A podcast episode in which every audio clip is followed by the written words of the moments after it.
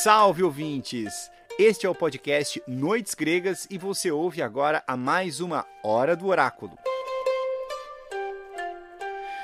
Meu nome é Felipe Speck, o fiel escudeiro do professor Moreno, e hoje nós vamos responder a uma pergunta de um ouvinte deveras especial, que é o ilustríssimo professor José Fernando Simão, nosso apoiador e grande entusiasta da mitologia. Aliás, deixa eu fazer um convite aqui. O professor Simão vai bater um papo com o Moreno nesse dia 11 de agosto de 2022, às 18 horas. A conversa vai ser no canal do YouTube e Instagram do professor Simão e o link para você acessar está na descrição desse episódio. O papo vai ser sobre mitologia, sobre noites gregas e sobre os episódios e por aí vai. Se você acessar depois dessa data, provavelmente vai encontrar a gravação por lá. Bom, este episódio é sobre a deusa Artemis. Nós já fizemos um episódio sobre ela faz algum tempo e a nossa recomendação é que, se possível, e se ainda não ouviu, você volte lá no episódio 23 e ouça o Artemis Jovem e Moderno. Você pode ouvir esse sem problema nenhum, vai compreender tudo. É que lá tem mais informações sobre a origem dela, as principais características e alguns mitos que envolvem a Artemis. Mas a pergunta do professor Simão é a seguinte: Caro professor Moreno, professor Simão de São Paulo falando. Ouvindo o episódio de Artemis e também a aula de mitologia na arte sobre Calisto, o senhor fala que Artemis é uma deusa ecológica. Contudo, lendo a Ilíada, na tradução do Frederico Lourenço, que aliás é a recomendação do Noites Gregas, a tradução do Frederico, nós temos, abre aspas, e Escamandrio, filho de Estrófio, arguto na caça, foi morto pela lança pontiaguda do Atrida Menelau. Ele, o excelente caçador, a própria Artemis lhe ensinara a matar todas as criaturas que nas montanhas nutrem as florestas. Fecha aspas. Como conciliar uma ideia da outra? Moreno, é contigo.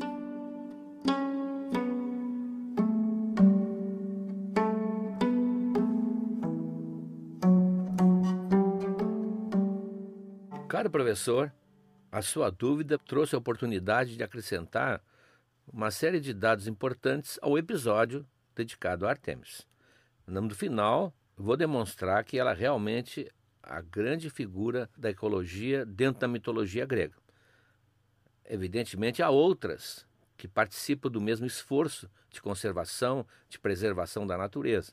A Gaia, a Mãe Terra, evidentemente, Deméter, o deus Pan, mas nenhuma delas tem a especialização que a Artemis tem, como nós vamos ver.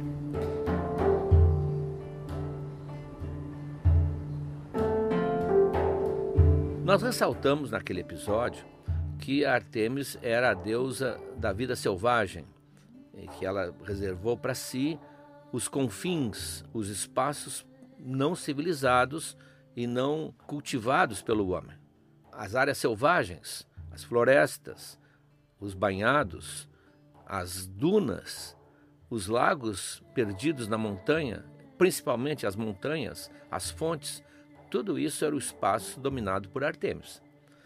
Quando Zeus, inclusive, encantado com a filhinha, porque ela é uma filha que ele viu pequena, ofereceu a ela o que ela quisesse, ofereceu-lhe cidades, inclusive, lá naquele episódio fica claro que ela recusa, ela não quer a vida civilizada e disse: Olha, se queres me dar uma cidade, eu aceito, mas eu passo por ali de vez em quando enquanto os outros deuses acumulavam ah, no seu espólio várias cidades que eram dedicadas a eles. Ela queria exatamente a floresta, a campina não cultivada, a região onde os pastores não fossem. Ela queria o lado da natureza em que o homem raramente pisasse.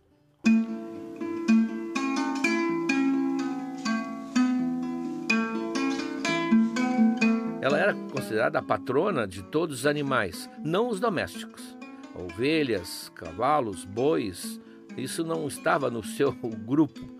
Tanto que na hora do sacrifício, porque ela recebia sacrifício, como a maioria dos deuses recebiam, na hora do sacrifício, a ela sacrificavam basicamente a cabra, porque a cabra era um animal doméstico, mas que facilmente ficava selvagem, bastava soltá-lo na natureza. Agora os outros não. E alguns até disseram maledicência contra a pobre cabra, que também é porque a cabra é um animal muito predador. Ela rói, ela come todos os brotos, ela não permite que os arbustos se desenvolvam e tudo que aparece na frente da cabra que tem a cor verde, ela comerá. Então isso seria uma espécie de satisfação dada à própria deusa, né, uma espécie de controle da qualidade da vegetação em volta.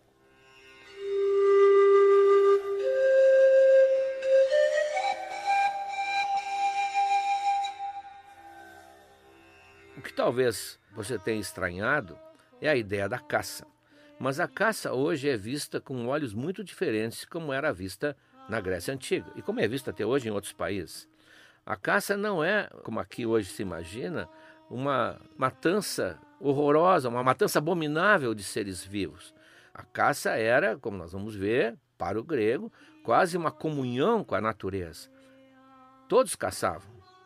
Várias, há vários caçadores na mitologia, inclusive mulheres, homens e mulheres. Quando nós vimos Atalanta, que é uma, uma das horas do oráculo que nós fizemos, Atalanta é, no fundo, uma espécie de representação humana da própria Artemis, a grande caçadora, com seu arco, com seu denodo, ah, com sua eficiência na hora de caçar. O curioso, inclusive se vê isso muito na cerâmica, que preservou várias imagens dedicadas a Artemis, é que ela aparece ora com um animal abatido, ora com animais roçando nas pernas dela como se fossem animais de estimação. Ela é benévola e, ao mesmo tempo, ela caça e mata animais. Daí a sua pergunta, com certeza. Parece um paradoxo. Na verdade, ela faz as duas coisas.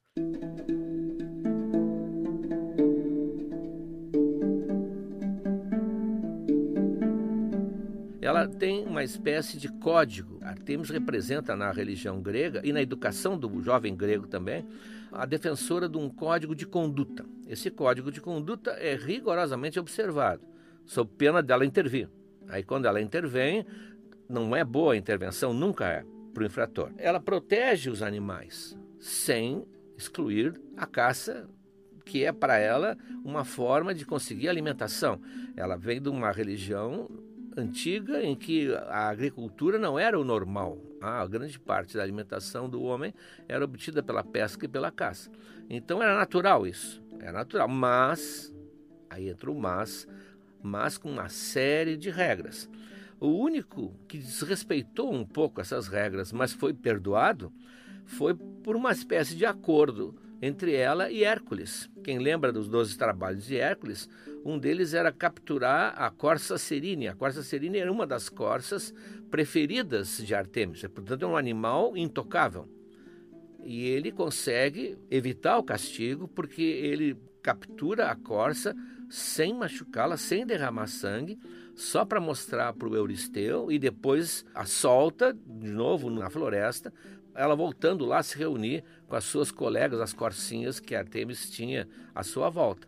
O único dano que ele fez, isso o mito não esclarece muito bem, é que ao segurá-la, ele era bastante brutamontes, quebra uma ponta do chifrezinho da corça. Ah, então ele devolveu com defeito, mas ela aceita a ideia porque era uma, uma espécie de ordem que Hércules tinha, né, um comando que Hércules tinha de realizar aqueles trabalhos. Ele também não tinha culpa nenhuma, ele estava seguindo as instruções de uma deusa, que era no caso da Hera. Então, esse é o único que pôde contornar. Os outros que transgrediram as regras de Artemis sempre se deram mal.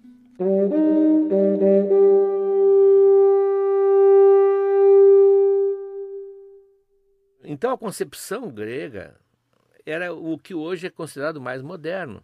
Eles viam os animais não como seres a abater, nem pela diversão, nem como inimigos. Eles eram seres sencientes, seres com sentimentos, cuja morte tinha que ser cercada de uma série de rituais de respeito e veneração. Ao restringir a caça a uma espécie de atividade que tinha que ter consciência dos princípios, Artemis regulava tudo. O Xenofonte diz muito bem: quando alguém vai abater um animal, ele tem que pensar em Artemis.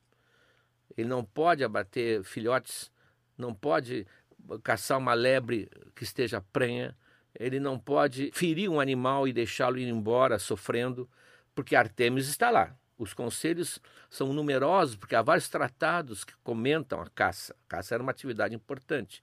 Então, o Xenofante, que falamos muito nisso, diz que quando a pessoa entrava no território que é de Artemis, ele estava quase que pedindo licença para abater um animal para o seu consumo.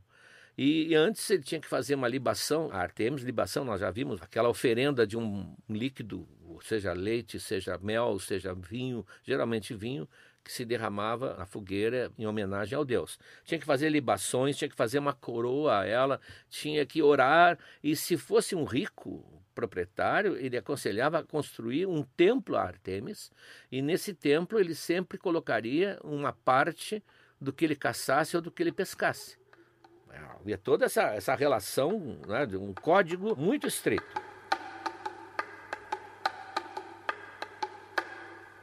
Os analistas de mitologia acham que isso é um resquício muito arcaico que Artemis representa. Até anterior, o próprio Olimpo, a própria constituição do Olimpo na mitologia, que hoje está presente ainda em vários povos, como os bosquímanos, como os esquimós, como outros povos da África, que têm essa relação quase de igual para igual com o animal que eles estão caçando. Matar e ferir só por prazer, isso era impossível. Havia uma obrigação sagrada de, através de um ritual, repor a ferida, fazer sarar a ferida que a natureza tinha sofrido com a perda daquele animal. Era tão natural isso que o Diodoro Cículo ele conta, é um historiador, ah, nos deu bastante depoimentos sobre isso, nos conta que um daqueles tiranos da Sicília, era o Fintias, ele é de Agrigento, na Sicília, ele sonha, tem um sonho, que quando ele caçava um javali, que eram os animais né, selvagens e perigosos da Grécia, ele é atacado por uma fêmea que o mata, ah, com as presas acertando a sua artéria da coxa.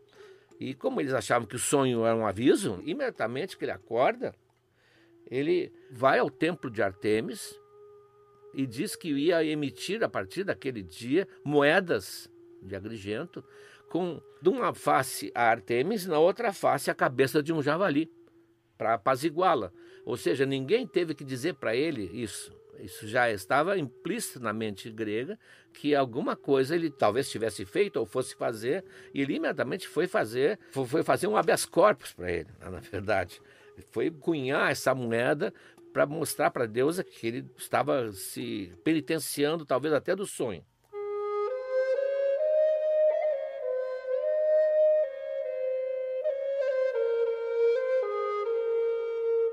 O Xenofonte também avisa que, mesmo que seja um animal grande, feroz, portanto não é um animal de olhinhos doces como é uma corça, e que, portanto, o caçador deveria poupar, mesmo quando fosse um animal feroz que investisse contra o caçador, ele tinha que cuidar, porque essa investida podia ser um castigo que Artemis estava infligindo nele.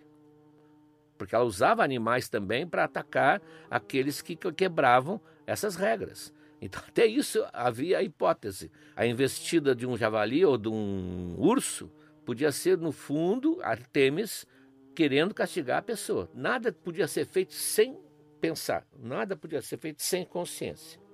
Isso quanto à caça. Aliás, os países avançados que permitem a caça, a caça é controlada exatamente por organismos de ecologia, que fazem medições da população do animal, uh, examinam os predadores, a taxa de crescimento, quanto o território pode suportar e fornece aquelas licenças com número controlado, rigorosamente controlado, mas para fazer o equilíbrio que normalmente hoje não seria possível, porque não há mais tantos animais ferozes como havia outrora, apenas animais que são indefesos nesse ponto. Não é o caso de discutir aqui a liberação da caça, não é isso. Não podemos analisar a caça na Grécia com os olhos do século XXI aqui no Brasil.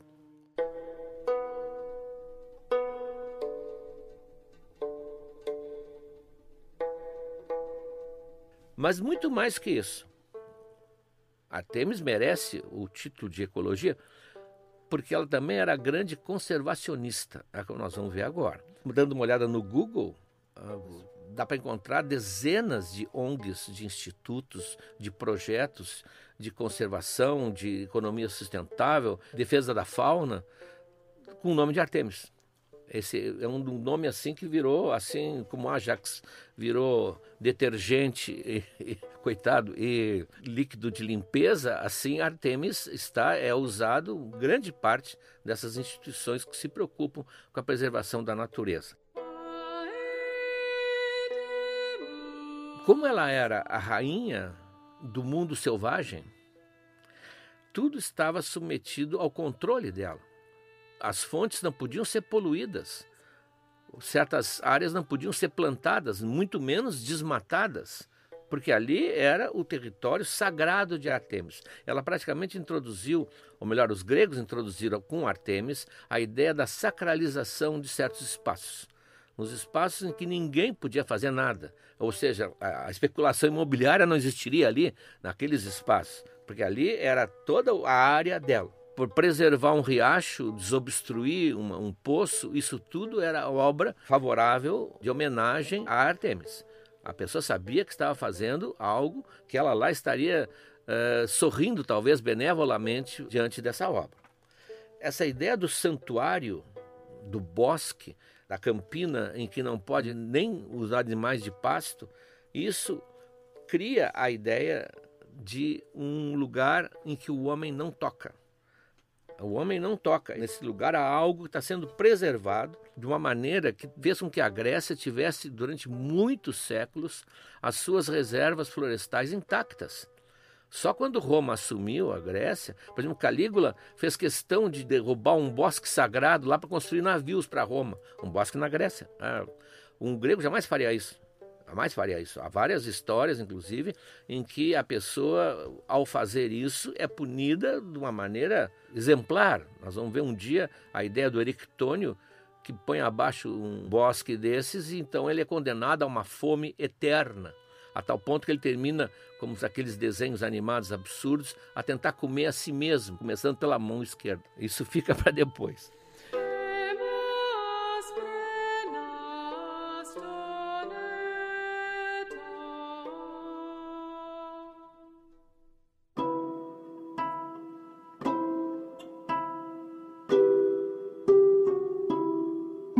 Artemis, portanto, não era só protetora da vida selvagem. Ela é muito mais, é protetora da natureza selvagem. Nos lugares dedicados a ela, nos lugares que ela tinha tornado sagrados, não havia instrumentos de lenhador, não havia instrumentos de caçador. A natureza ali era intocada, como diz um autor francês, André Bonnard. É uma espécie de núcleo preservado na sua virgindade, na sua integridade originária. E daí, inclusive, surge a ideia, que eu acho muito bonita, que a floresta virgem, na verdade, era a floresta da Virgem. A virgindade de Artemis está até hoje, sem que a gente saiba, no nosso conceito de floresta virgem, floresta virginal, do pequeno recanto que não foi poluído, que não foi violentado, que não foi maculado pelo homem.